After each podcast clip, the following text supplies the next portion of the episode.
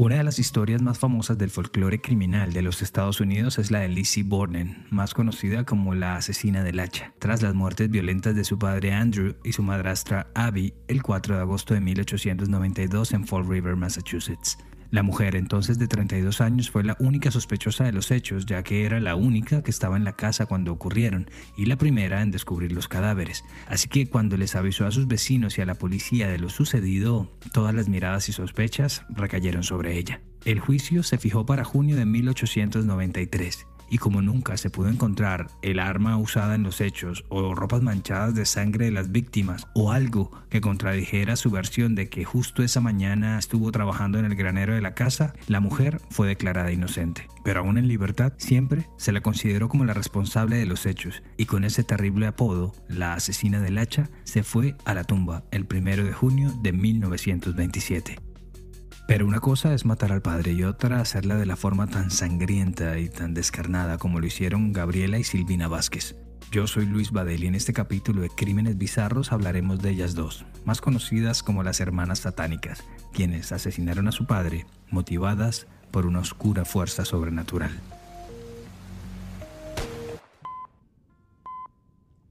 El tema de este episodio nos lo sugirió Florencia Sachetti a través de nuestra cuenta de Instagram arroba Crímenes Bizarros.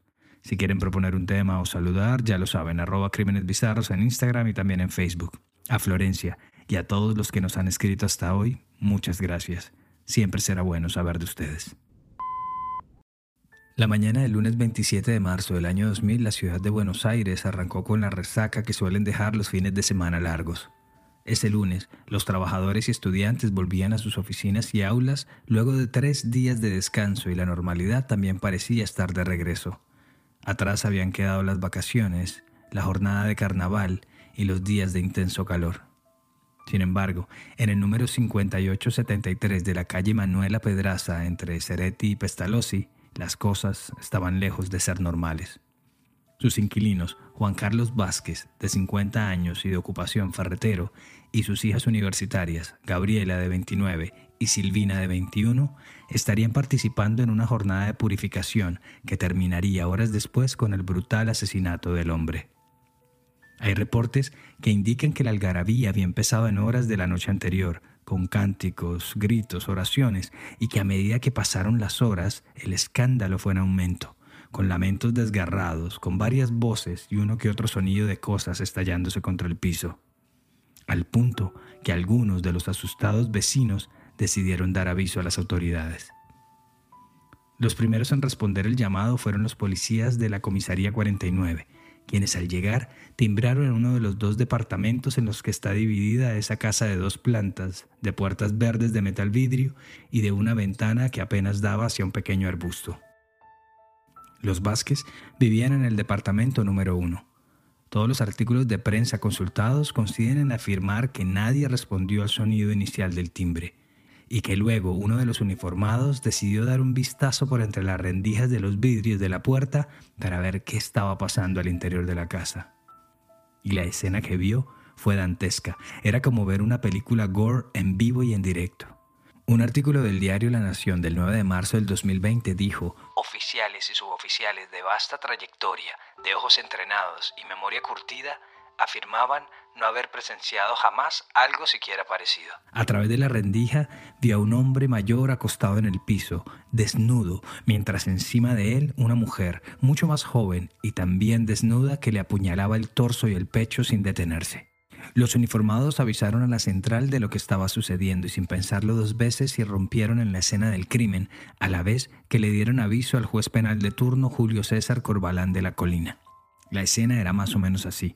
Juan Carlos, de 50 años, yacía desnudo, agarrado de la baranda de la escalera que subía a la segunda planta, y parecía flotar sobre un charco de sangre. Su hija menor, Silvina, estaba desnuda sobre él y era quien lo estaba apuñalando sin compasión con un cuchillo tramontina. Sus brazos, pecho y rostros estaban cubiertos de salpicaduras de sangre. La otra hija, Gabriela, o Gaby como la llamaban, parecía estar herida, absorta. Estaba semidesnuda y apenas cubierta por una camiseta, ensangrentada a poco menos de un par de metros de su hermana y de lo que quedaba de su padre.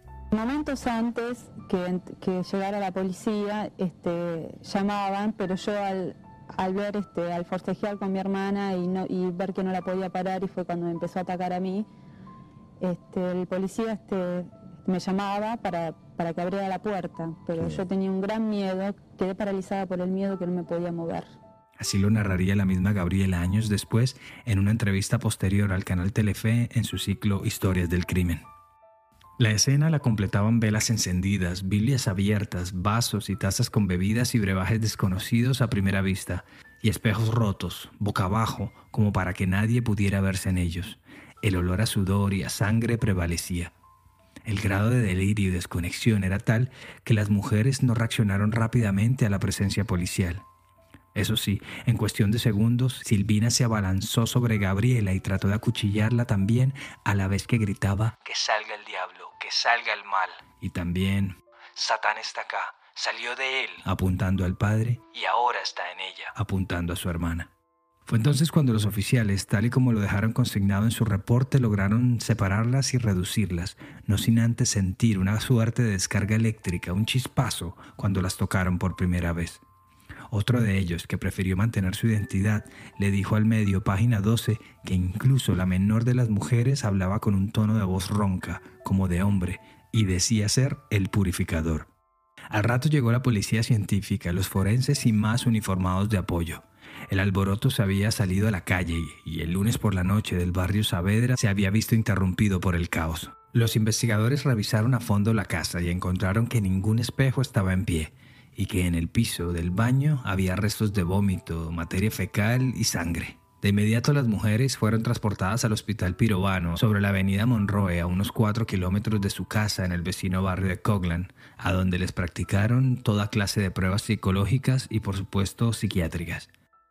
Según el mencionado artículo de La Nación, María Emilia Bertucci, psicóloga del Pirobano, dijo en su declaración judicial que cuando recibió a Silvina, la joven no paraba de cantar Oh Señor, te amo Señor, ya se fue Satanás. Gabriela, por su parte, en otra habitación y atendida por otros profesionales, decía en retaíla Satán gobierna el mundo, el mal nos busca para destruirnos, necesito un exorcista y Silvina también lo necesita.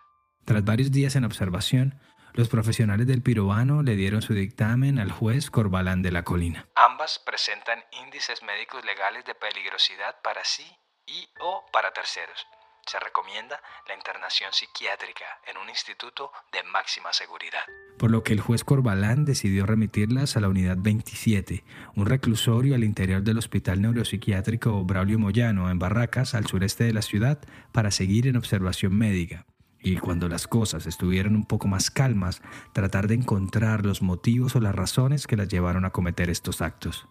De vuelta a la escena del crimen, además de las sangrientas imágenes del primer piso, se reportó que en uno de los cuartos de la segunda planta había tres colchones en el piso, mientras que en el otro había una cama con mucha ropa apilada encima de ella. A su alrededor también encontraron velas, pedacitos de carbón apagados, inciensos, aceites, brebajes y otra Biblia manchada. También llamó la atención que no había fotos familiares y que lo que parecía ser una estampita de la Virgen, la única imagen religiosa en todo el lugar, resultó ser un almanaque, un calendario de un lugar llamado Centro Alquímico Transmutar. De nuevo en la planta baja, los investigadores también notaron que pese a las salpicaduras y a la capa de sangre que se iba coagulando poco a poco, la escena parecía haber sido predispuesta para los hechos. Los muebles de la sala y el comedor habían sido movidos, adosados un poco hacia las paredes como para dejar un espacio suficiente en la mitad del salón. De igual forma, las ropas de Juan Carlos, su camisa, pantalón e interiores estaban metódicamente doblados, acomodados uno sobre otro y puestos en un sofá de la sala, lejos del lugar de los hechos, lo que permitiría descartar que haya habido algún tipo de forcejeo o se haya tratado de un ataque sorpresa. Y así lo corroboró la autopsia oficial. Se trata de un homicidio posiblemente con consentimiento del hecho por parte de la víctima. La gran mayoría de las lesiones son vitales la víctima se desnudó por sus propios medios y no se ha resistido prácticamente a ser flagelada. Y eso que se trató de un ataque descarnado. El cuerpo del ferretero tenía más de 130 cortes de cuchillo, algunos profundos y otros más superficiales, como si estuvieran tratando de despellejarlo. También tenía lo que parecían ser mordidas en la cara, principalmente en el pómulo izquierdo. Le habían arrancado los párpados, presentaba una cortada en la ingle y cortes en su cuero cabelludo, así como la oreja derecha le había sido cercenada.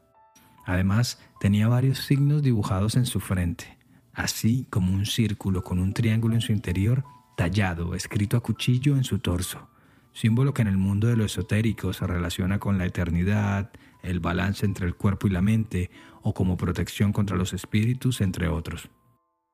Y es que ese temor ante las fuerzas paranormales fue la razón principal para que sus hijas y él mismo hayan decidido proceder con semejante ritual. Así también lo sentenciaron los forenses de la autopsia. Se puede sostener que el padre estaba también contagiado, sugestionado e inducido por el delirio, y que en el deseo de terminar, quizás, con el tormento de la hechicería y el influjo del maligno, habría finalizado su obra, terminando por ceder su cuerpo a sus hijas. Pero recordemos que estos hechos ocurrieron en el año 2000, no es cosa del siglo pasado, del oscurantismo, del medioevo. Entonces, ¿qué pudo haber pasado para que dos jóvenes universitarias, dulces y de cierta forma normales, hayan podido caer en semejante fanatismo y estado psicótico? La razón, según ellas, era que su casa parecía ser presa desde hacía algún tiempo de espíritus malignos. Estos movían objetos de su lugar, hacían que se estallaran de la nada los bombillos de las lámparas, extraviaban las cosas, apagaban los electrodomésticos, movían las cortinas. Al menos eso fue lo que las jóvenes le dijeron a las autoridades y al personal médico. Pero hay acaso otro factor que hizo que las chicas perdieran el norte y la paz. Y eso fue la muerte de Aurora Gamarra, su madre, ocurrida en 1993. Ella era el centro de la familia, la que los mantenía unidos contra viento y marea.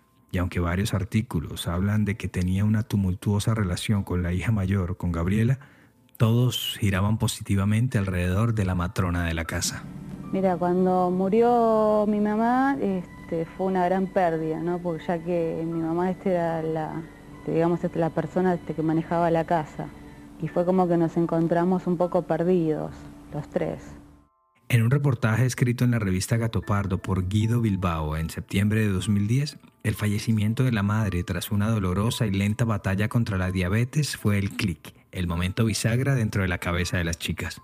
Silvina empezó con un miedo permanente que algo le iba a pasar y a vivir en un estado constante de paranoia, mientras que Gabriela perdió la estabilidad que le suponía una relación de años con su novio y empezó a adentrarse en el mundo de la noche, con todo lo que eso conlleva. Entre ellas también discutían muchísimo y el agobiado padre tenía que lidiar con sus cambios de humor, sus desazones y sus tristezas. Bilbao dice en la crónica. Silvina le decía puta a Gabriela y ésta le contestaba loca. Por la ropa, por el perfume, por todo discutían. Cuando una grababa un video de Pink Floyd, la otra se lo arruinaba encima con un recital de Luis Miguel. Esa noche, la del video, Juan Carlos Vázquez se puso como nunca. Destrozó la videocasetera a martillazos y sin decir palabra resolvió la discusión. Pese a todo y a lo dura de la situación familiar, para la mayor de las hijas el ferretero era un buen padre. Yo, una familia normal. Con mi hermana este, teníamos muchas discusiones, peleas este, de hermanas, pero con mi papá era el mejor padre que puede tener cualquier hijo. Este, nos llevábamos muy bien, este, salíamos los domingos, íbamos a la iglesia. Cuando era joven, Vázquez llegó a Buenos Aires, al sector de Lomas de Zamora, proveniente de Salta, y mientras hacía la secundaria en horas de la noche, conoció a su futura esposa, quien a su vez había llegado de la provincia de Entre Ríos. Después llegaron las niñas y cuando ya estaban un poco más grandecitas se fueron a la ciudad como tal, al barrio de Caballito. Allí estuvieron hasta la muerte de Aurora cuando en 1998 decidieron mudarse el padre y las dos hijas al departamento donde ocurrieron los hechos en Manuela Pedraza. La idea del padre con esa mudanza era tener un nuevo comienzo para ellos tres, un lugar nuevo, más cerca de las facultades de sus hijas y también de su trabajo en una ferretería en el sector de Villa. Pero el cambio parecía que no estaba dando resultado. Silvina decía que el lugar olía a muerto y empezó a registrar las situaciones paranormales que ya describimos. Es más, pese a que el diagnóstico de diabetes de su mamá era innegable, la menor de las hermanas creía restrictamente que su muerte había sido producto de un trabajo, de un hechizo, de un encantamiento de alguien de Lomas de Zamora. Era tal el acoso que sentía que la joven fue a pedir ayuda a la parroquia Santa María de los Ángeles, situada a unos 10 minutos en coche andando hacia el este sobre la misma calle Manuela Pedraza. Allí, un sacerdote le habría dicho que para que todo eso terminara, tenían que purificar la casa con las armas propias de la Iglesia Católica, es decir, mucha agua bendita y muchas oraciones. Pero también con el fin de adquirir más conocimientos en materias paranormales, el cura también le recomendó ir al centro alquímico Transmutar, el mismo del calendario de la Virgen encontrado en la casa. Bueno, pues resulta que Transmutar era hasta entonces un reservado local para personas con interés de aprender temas como purificación del alma, viaje angélico de transmutación o tomar un curso de operador alquímico. Si lo que buscaban eran productos, había toda clase de mejunjes, elixires y aceites, inciensos y mirras, así como libros de numerología, tarot y hasta de Paulo Coelho. Y aunque transmutar no estaba atado a ninguna religión, parte de su iconografía se antojaba cristiana o católica y muchos de sus rituales de purificación contenían oraciones tradicionales como Padres Nuestros y Gloria al Padre, así como el uso de un producto misterioso. Gabriela habría dicho en una entrevista tiempo después que para purificarse tenían que bañarse en elixir blanco y hacerlo durante 20 días. Según ella, la casa mejoró un montón. Pero algo falló, porque fue entonces cuando notó los cambios en su hermana Silvina. Silvina era otra, tenía otro tono de voz, se le metió algo. Dormíamos los tres juntos en el mismo cuarto por miedo. Vimos la cara del diablo en el espejo y por eso papá los rompió todos. La situación llegó a tal punto que Silvina convenció a su padre y a su hermana de ir con ella a transmutar. Silvina habría durado más tiempo asistiendo, mientras que Gabriela solo fue un par de veces. Es más, los rumores hablaban de un posible romance entre la menor de las Vázquez y el director de Transmutar, de nombre Sergio Echeverry, quien por cierto siempre negó cualquier relación directa o indirecta con el parricidio. Buenos Aires desde mayo de, de 2000. Desde el lamentable acontecimiento de dominio público, mi buen nombre y honor, Transmutar y su personal, nos hemos visto seriamente afectados por una sucesión de informaciones totalmente erróneas y carentes de todo sustento dado que somos totalmente ajenos al mismo, ya sea de forma directa o indirecta. El jueves 23 de marzo de ese año 2000, cuatro días antes de los hechos, la familia había decidido hacer un ritual de purificación juntos. Tomaban un brebaje que les iba a producir arcadas para luego vomitarlo. Leerían el Salmo 119 sin descanso, también haciendo oraciones, cánticos, sollozos. Además, deberían vestir la menor cantidad de ropa posible. Estaban entrando en un trance místico. Silvina estaba tan convencida de la energía que les acosaba que el domingo 26 tocó el apartamento de la planta superior donde vivía Jorge Eduardo Escarcela, el dueño del apartamento que rentaban. Me tocaron el timbre para preguntarme si en el domicilio donde vivíamos había muerto alguien o si en el terreno hubo en algún tiempo un cementerio. Les contesté que antes funcionaba un taller de pulido de vidrio. Ahí me informaron que habían ido a ver un cura y que les había dicho que en la casa rondaba un alma en pena y que para que se fuera debían rezar constantemente. Le dijo Escarcela al diario La Nación. En esos días, Silvina pensó o sintió que su padre tenía un muñeco diabólico en su estómago. Como diría después, era el mismísimo demonio que se le había metido dentro. Gabriela, quien vivía toda esa exaltación en menor grado de paroxismo, también empezó a creer en la teoría de la posesión demoníaca de su padre. En este punto empezarían a tener más sentido algunas características de la escena del crimen.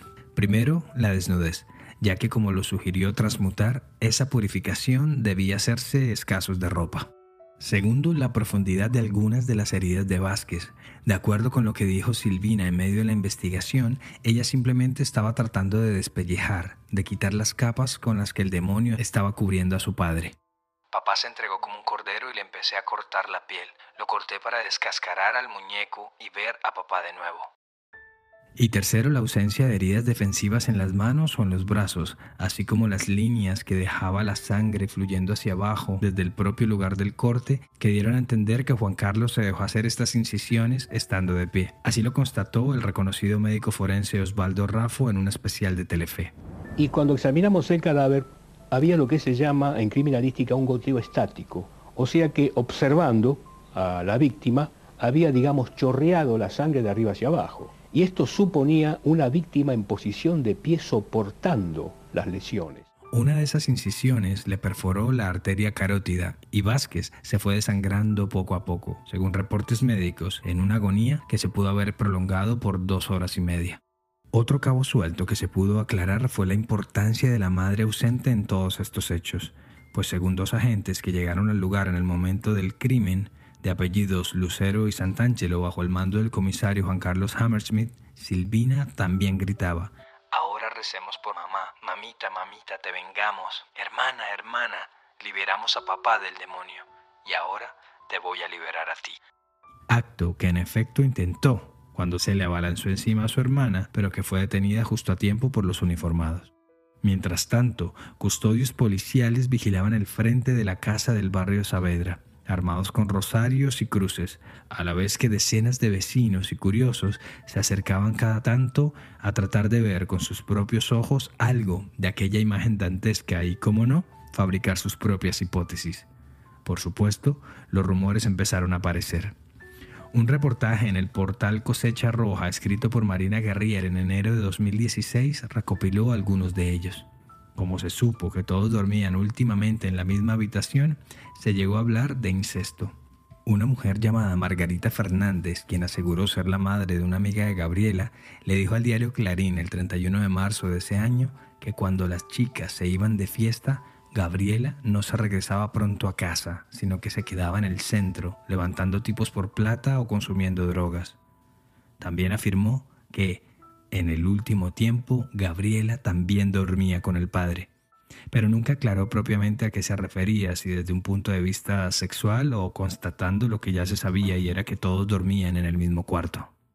Hubo otros curiosos que llegaron a hablar de canibalismo o de que a Vázquez le habían sacado los ojos y que había signos satánicos por doquier. No, todo eso es, es mentira de algún perverso que escribió esa barbaridad. mi papá nunca nos tocó un pelo, era un padrazo.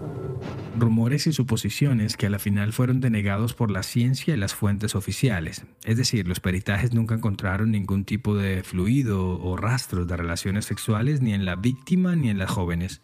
Y la autopsia tampoco arrojó prueba alguna de canibalismo, salvo lo que parecía ser un mordisco en el pómulo izquierdo de la víctima. De igual forma, el cuerpo sí tenía los ojos en su lugar, solo no tenía los párpados, así como tampoco había ningún rastro de nada satánico en la escena del crimen en las paredes. Todo había sido una ceremonia, una mezcla de brote psicótico, paranoia y ejercicio esotérico que se había salido de las manos y había terminado de la peor manera posible. Dos días después de los hechos, la policía allanó y clausuró temporalmente el local del Centro Alquímico Transmutar en Buenos Aires Querían conocer la opinión de Sergio Echeverri, su director, quien por esos días no solo estaba en Brasil, sino en el centro de la polémica. No en vano, en su página web decía, sea cual fuera el resultado de la purificación, comuníquese con Transmutar. Así que ya se podrán imaginar cuán urgente era obtener su testimonio. Lo cierto es que con el paso de los días, luego de ser trasladadas al hospital Braulio Moyano, a las hermanas Silvina y Gabriela como que se les perdió el rastro. Es decir, ya estaban detenidas, cada una por separado. Desde el día de los hechos no se les permitió volver a encontrarse, al menos sin la presencia de un profesional. El siguiente paso era entonces ver qué decía la justicia sobre ellas y ver que decían también los profesionales de la salud. Inicialmente se comprobó que Gabriela no tuvo nada que ver directamente con el asesinato de su padre, con la acción de acuchillar al padre, y que todo el acto de apuñalamiento fue por cuenta de Silvina. En un dictamen unánime, los psiquiatras Lucio Bellomo, Lidia Cortechi, Martina Barrategui y las psicólogas María Casiglia y Ana María Cabanillas del personal médico del Braulio Moyano diagnosticaron a Gabriela con un síndrome pseudoesquizoide con intervalos semilúcidos, mientras que a Silvina un cuadro de esquizofrenia severo, peligroso para sí misma y para terceros. Ante tal panorama, el juez Corbalán de la Colina decidió declarar inimputables a las dos hermanas, dado que jurídica y psiquiátricamente no pudieron comprender la criminalidad de sus actos, tal y como lo contempla el artículo 34 del Código Penal argentino.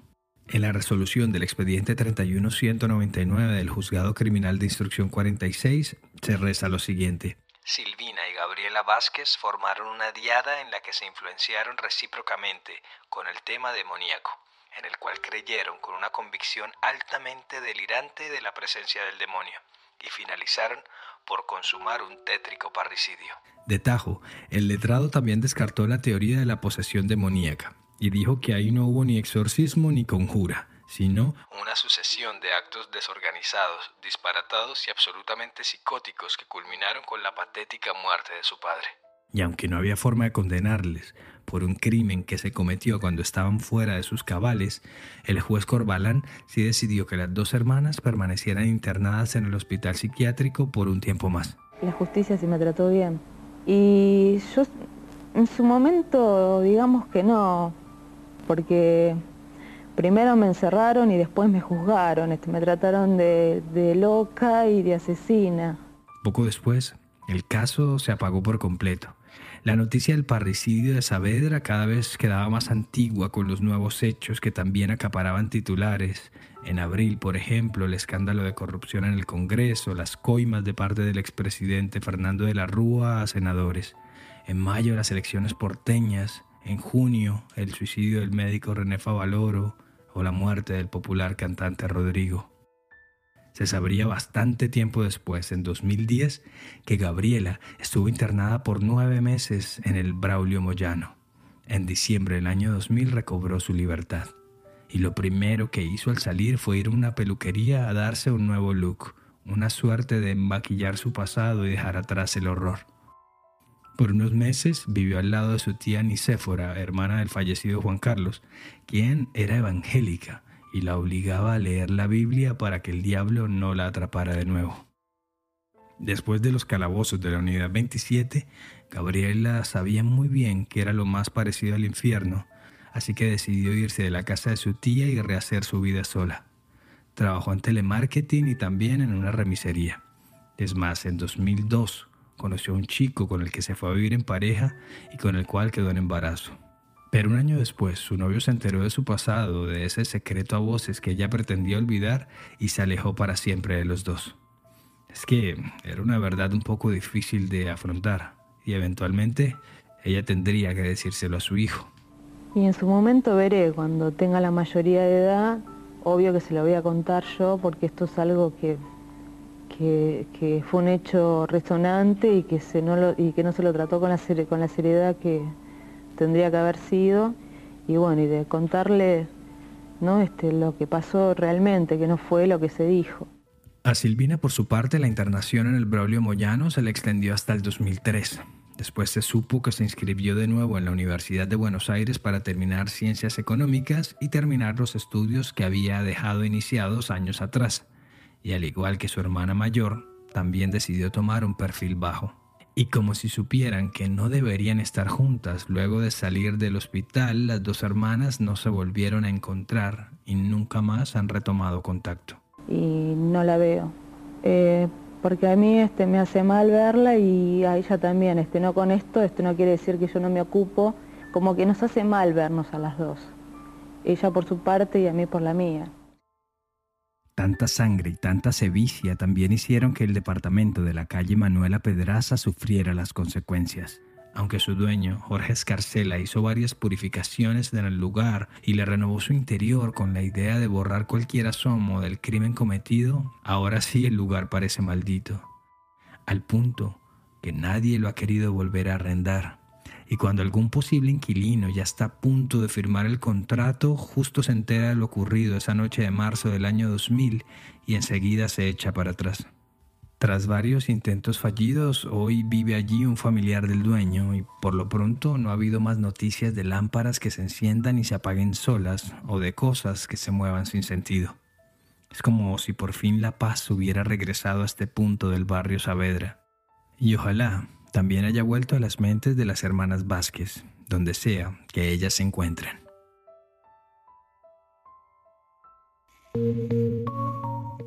Gracias por llegar al final de esta edición de Crímenes Bizarros, un podcast de Iguana Media. Este episodio fue escrito y producido por mí, Luis Badel. Y ya lo saben, suscríbanse en sus plataformas digitales favoritas y pasen la voz con sus amigos. Cualquier mensaje o sugerencia de temas lo pueden hacer en arroba crímenes en Instagram o Facebook. Y para mayor información sobre el tema de hoy visita iguanamedia.net. Nos escuchamos a la próxima.